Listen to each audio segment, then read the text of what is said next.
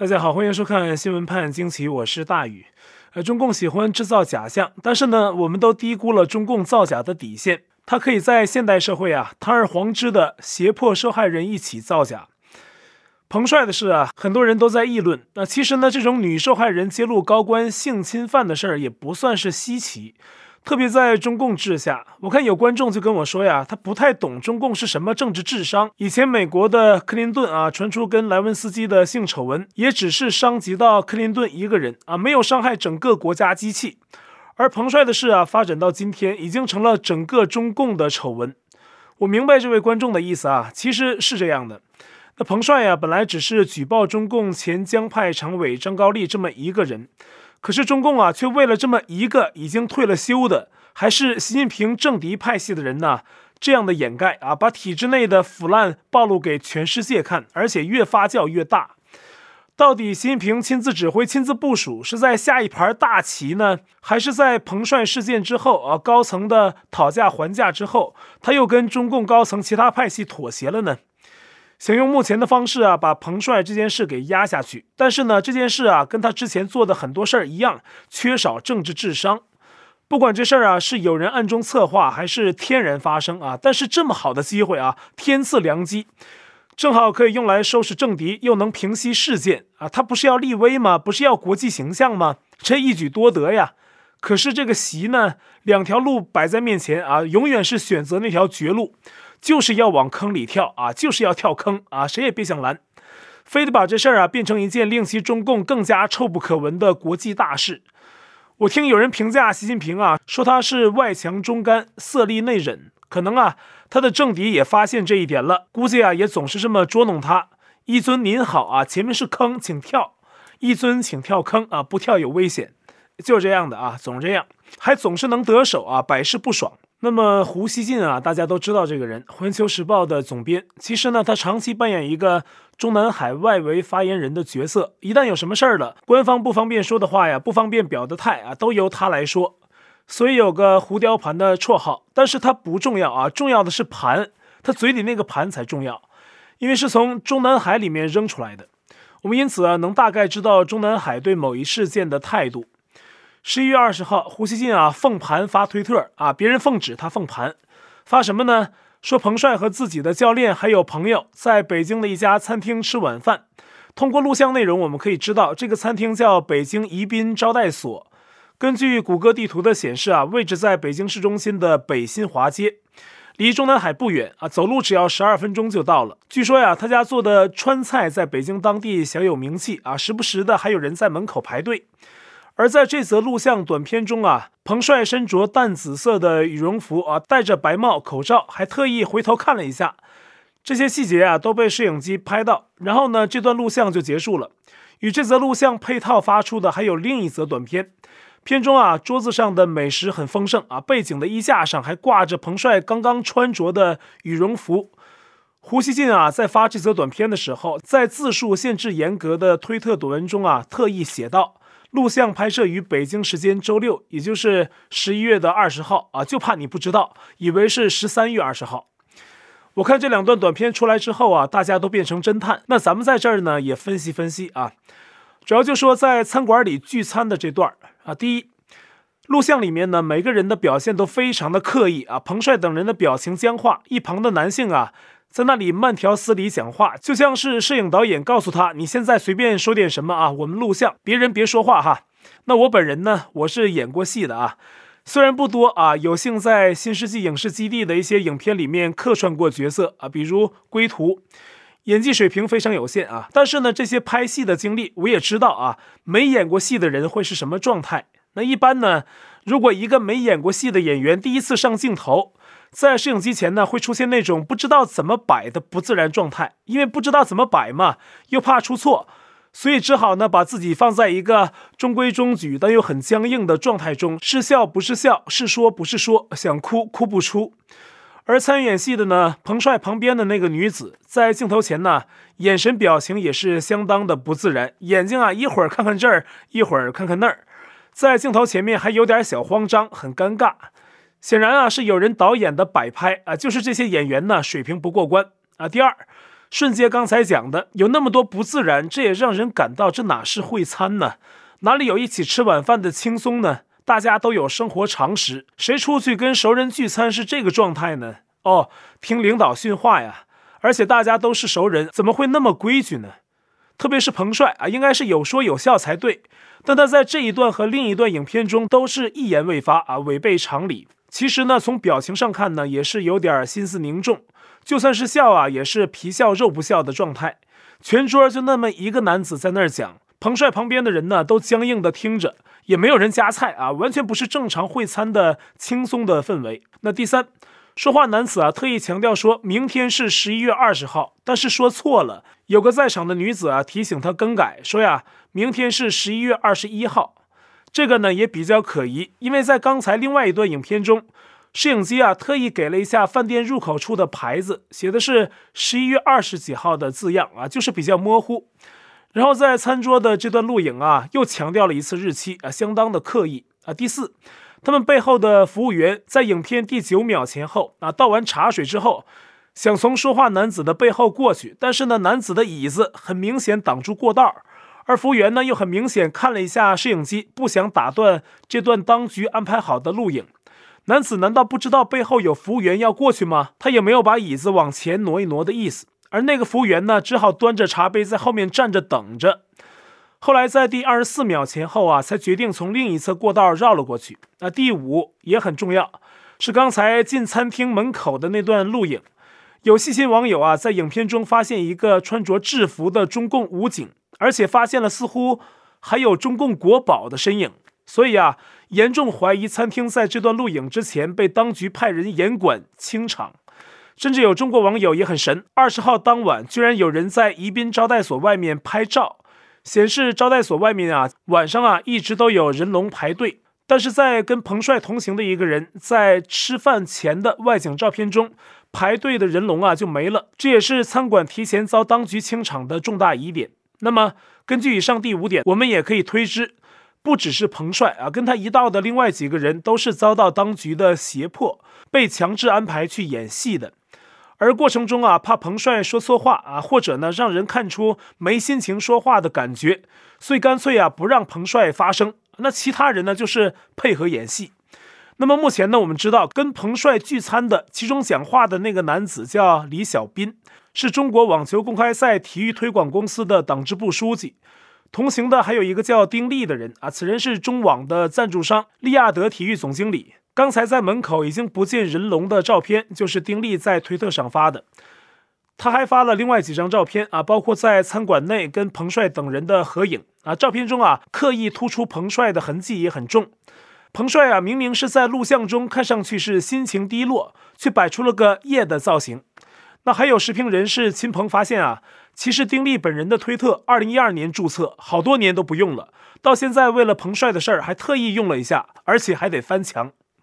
那么实际上啊，相关的疑点还有第六点，就是外媒 NPR 的记者第二天特意去了趟北京宜宾招待所，但是里面的工作人员却无法证实彭帅是否去过，也许是不敢说。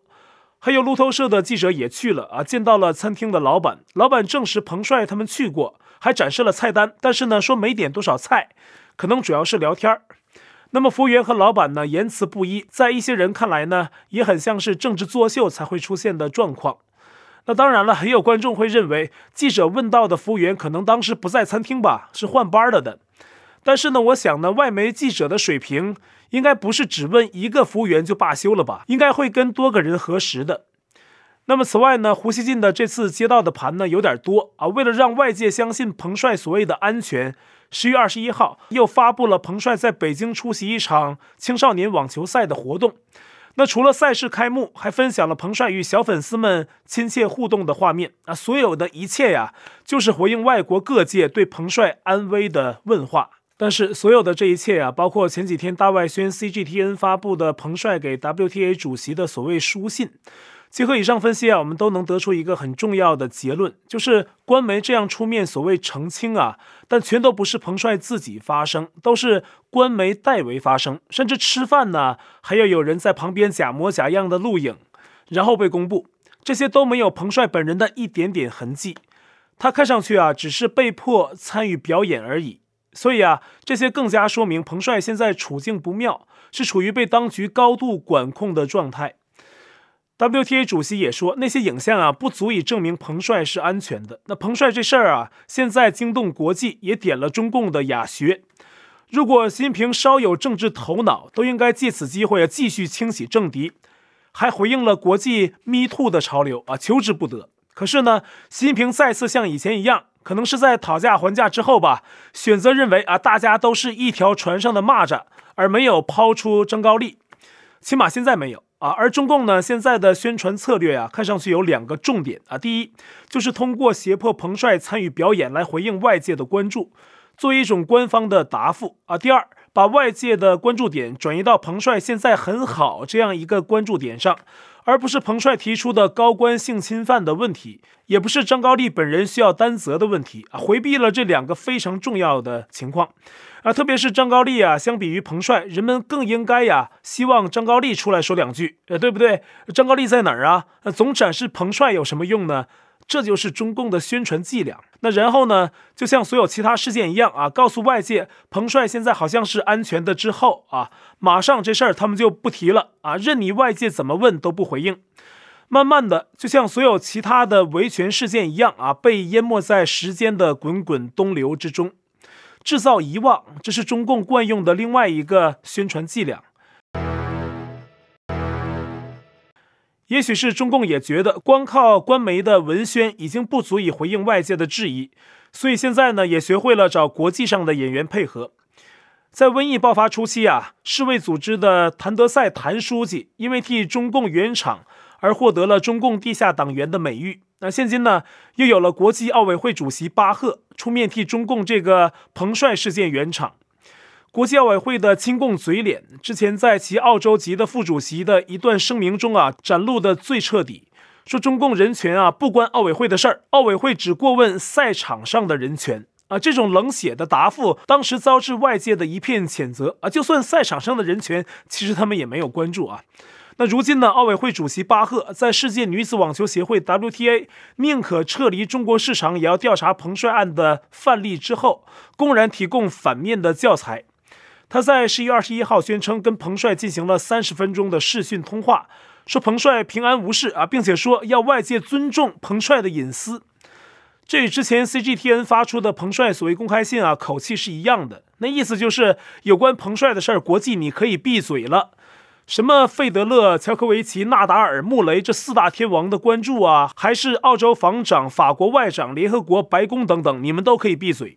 但是呢，不知道巴赫是不是太老了，爱忘事儿啊？怎么跟中共的宣传部门一样，把张高丽给忘了呢？彭帅是不是安全啊？这不是重点啊。他对张高丽的指控就这么完了吗？调查哪里去了？巴赫怎么不说呢？很显然，失去了正常人思维逻辑的巴赫在中共面前跪下了啊！为什么跪下？其实原因很简单，目前的局势啊，对即将进行的北京冬奥是非常的不好。如果没有运动员参赛呀，那么不仅中共是颜面尽失，国际奥委会的钱袋子也要因此受到很大的损失。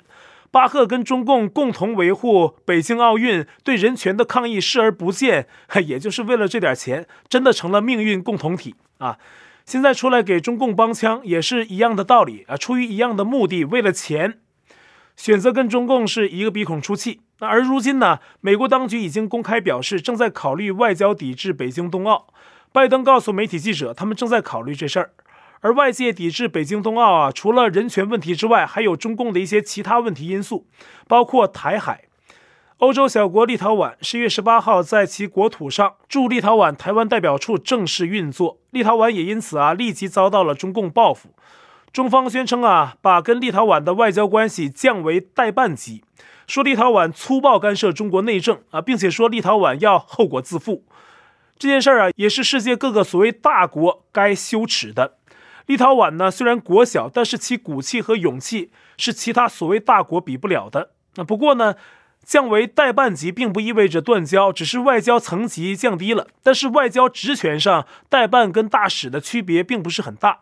这说明啊，中共也没有敢对立陶宛使出绝杀，而喉舌环球时报呢，则是借机像流氓一样啊，使劲儿的羞辱立陶宛。说他是罪尔小国，是中美两国打架的大象之间脚底下的跳蚤。那中共跳脚啊，还有一个原因啊，是他没想到居然在欧洲有这么个小国有胆量跟他在台海问题上的叫嚣对着干。中共也害怕引发其他欧洲国家效仿，降为代办而不是断交，也是中共因此心虚，为日后更多的国家跟台湾建立亲密关系啊，给自己留一个台阶。可见啊，中共也知道现在的时与势并不在他这一边。被视为立场亲共的前美国国务卿基辛格二十一号接受了 CNN 的专访，他说呀，不认为中共会在未来十年武力入侵台湾，但是他说呢，中共有可能会采取措施削弱台湾看上去有实质自治的表现。那基辛格认为呢，现在越来越多国家采取对中共鹰派的策略，认为中共要称霸世界，但是基辛格这条老狐狸啊，仍然呼吁要避免跟中共对抗。现在啊，越来越多的国家是站在对抗中共的这条轨道上，但是呢，也有人在这样的大趋势下散布烟幕弹。就算是同一轨道上的，也可能有捣乱的。就像地球啊，跟地球在同一条轨道上的啊，也发现有另外一颗小行星啊，咱们顺便唠叨一下。但是呢，长相跟地球可差远了啊。这颗小行星啊，是二零一六年发现的，叫震荡天星。科学家呢还不知道它从哪里来的，有人说它是月球的一个碎块儿。但是呢，还有待论证啊。它的长度只有四十米，准确说呢，还不能叫行星啊，甚至连卫星都算不上，而是准卫星。但是它跟月球不一样啊，月球是绕着地球转，而这颗震荡天星啊，是跟地球一样，是绕着太阳转。每年四月份的时候呢，它的亮度会加强，在地球上啊，人们可以用大望远镜看到它。现在是新拍互动啊，那上一期节目呢，因为我在节目中分享了一段有一个中国网友的留言啊，他说不喜欢中共，但也希望中国统一啊。他说这样的话引起了大家的讨论，各自摆出了不同的观点。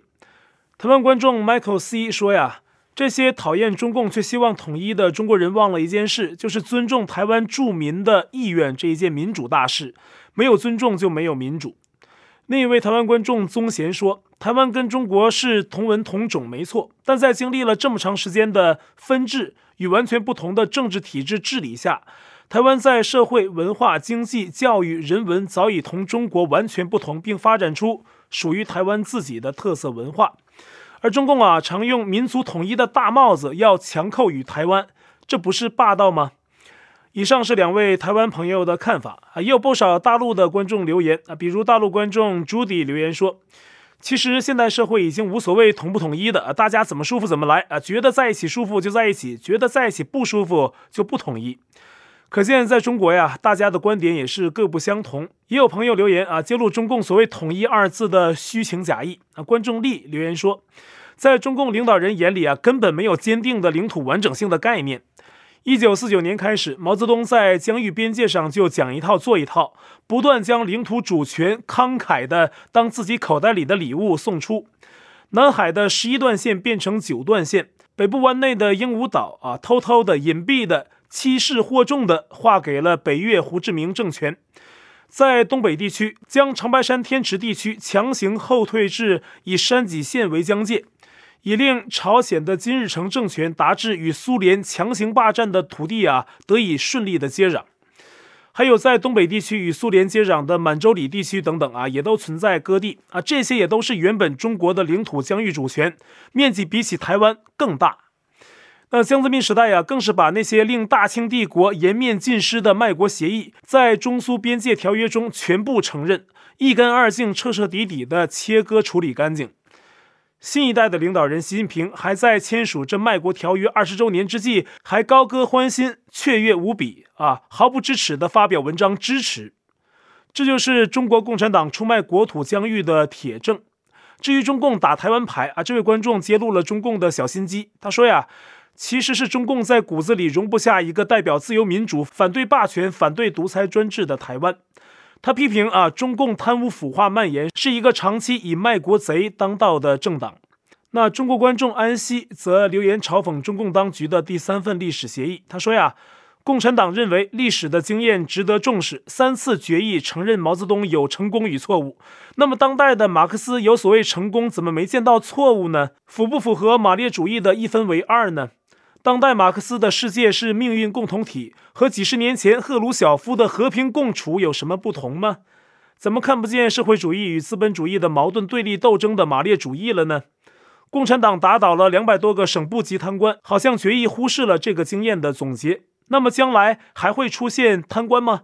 共产党领导一切，这些共产党贪官没有领导过什么吗？好像决意忽视了这些经验的总结。还有观众留言提到彭帅的事儿，观众第二梦说：“我在中国游戏微信群里问中国人，你们知道彭帅的事儿吗？”就是他和中共高层的新闻，一堆人啊，马上说不认识彭帅啊，骂他，还说呀，彭帅是美国人啊，遇到各种不承认，还有不知道这事儿的人，洗脑洗到这样啊，自己国家的新闻都要翻墙才能看到，然后还不相信啊，这是真的，肯定是境外势力美国台独搞鬼看。这位观众的描述很辛辣，是有这样一部分民众啊，自己对于发生的事件是不思考的、不走心的。潜意识里啊，就是当局灌输的那套东西，他自己可能都不知道自己在说什么。而这位观众的描述也说明，中共在中国境内消息封锁的凶狠程度啊，很多人可能真的啊都没听说过彭帅这事儿。就像很多中国年轻人，你说六四天安门事件，他两个眼睛大大的望着你，那是什么啊？就这样啊。观众吴先生说：“大宇的节目我基本上每期都在看啊，感谢在 YouTube 上能看到如此精彩的节目，让我看清了在中共体制下社会真实情况以及内幕。但是呢，我却有些悲哀，因为中国呀，能真正认清威权政治、心中有民主与自由的人却是极少数。当今世界，民主自由才是潮流，但是在中国却反道而行。中国人活得太累啊，导致现在的人不是为了赚钱，而是为了活着。”这确实是墙内人的悲哀啊！谢谢吴先生的反馈。我想中国呀，现在醒着的人呢，还是越来越多啊。其实呢，了解真相的渠道也都有，就怕有的人不想去了解。中共的谎言宣传是他维护所谓政治安全的最重要的利器。他洗脑其实也没那么成功啊。党媒不说谎，网络开放，言路开放啊，中共第二天就完蛋。好，我在 Telegram 上面的官方公告群是 T-me 斜线大宇 News。观众讨论群是剃刀灭斜线 xwpajq 下划线 us，节目信箱是 xwpajq@gmail.com，还有我的会员网站网址是大宇 u s dot com，也欢迎您订阅本频道并点击小铃铛获得节目发布通知。那感谢您的收看，我们下期再会。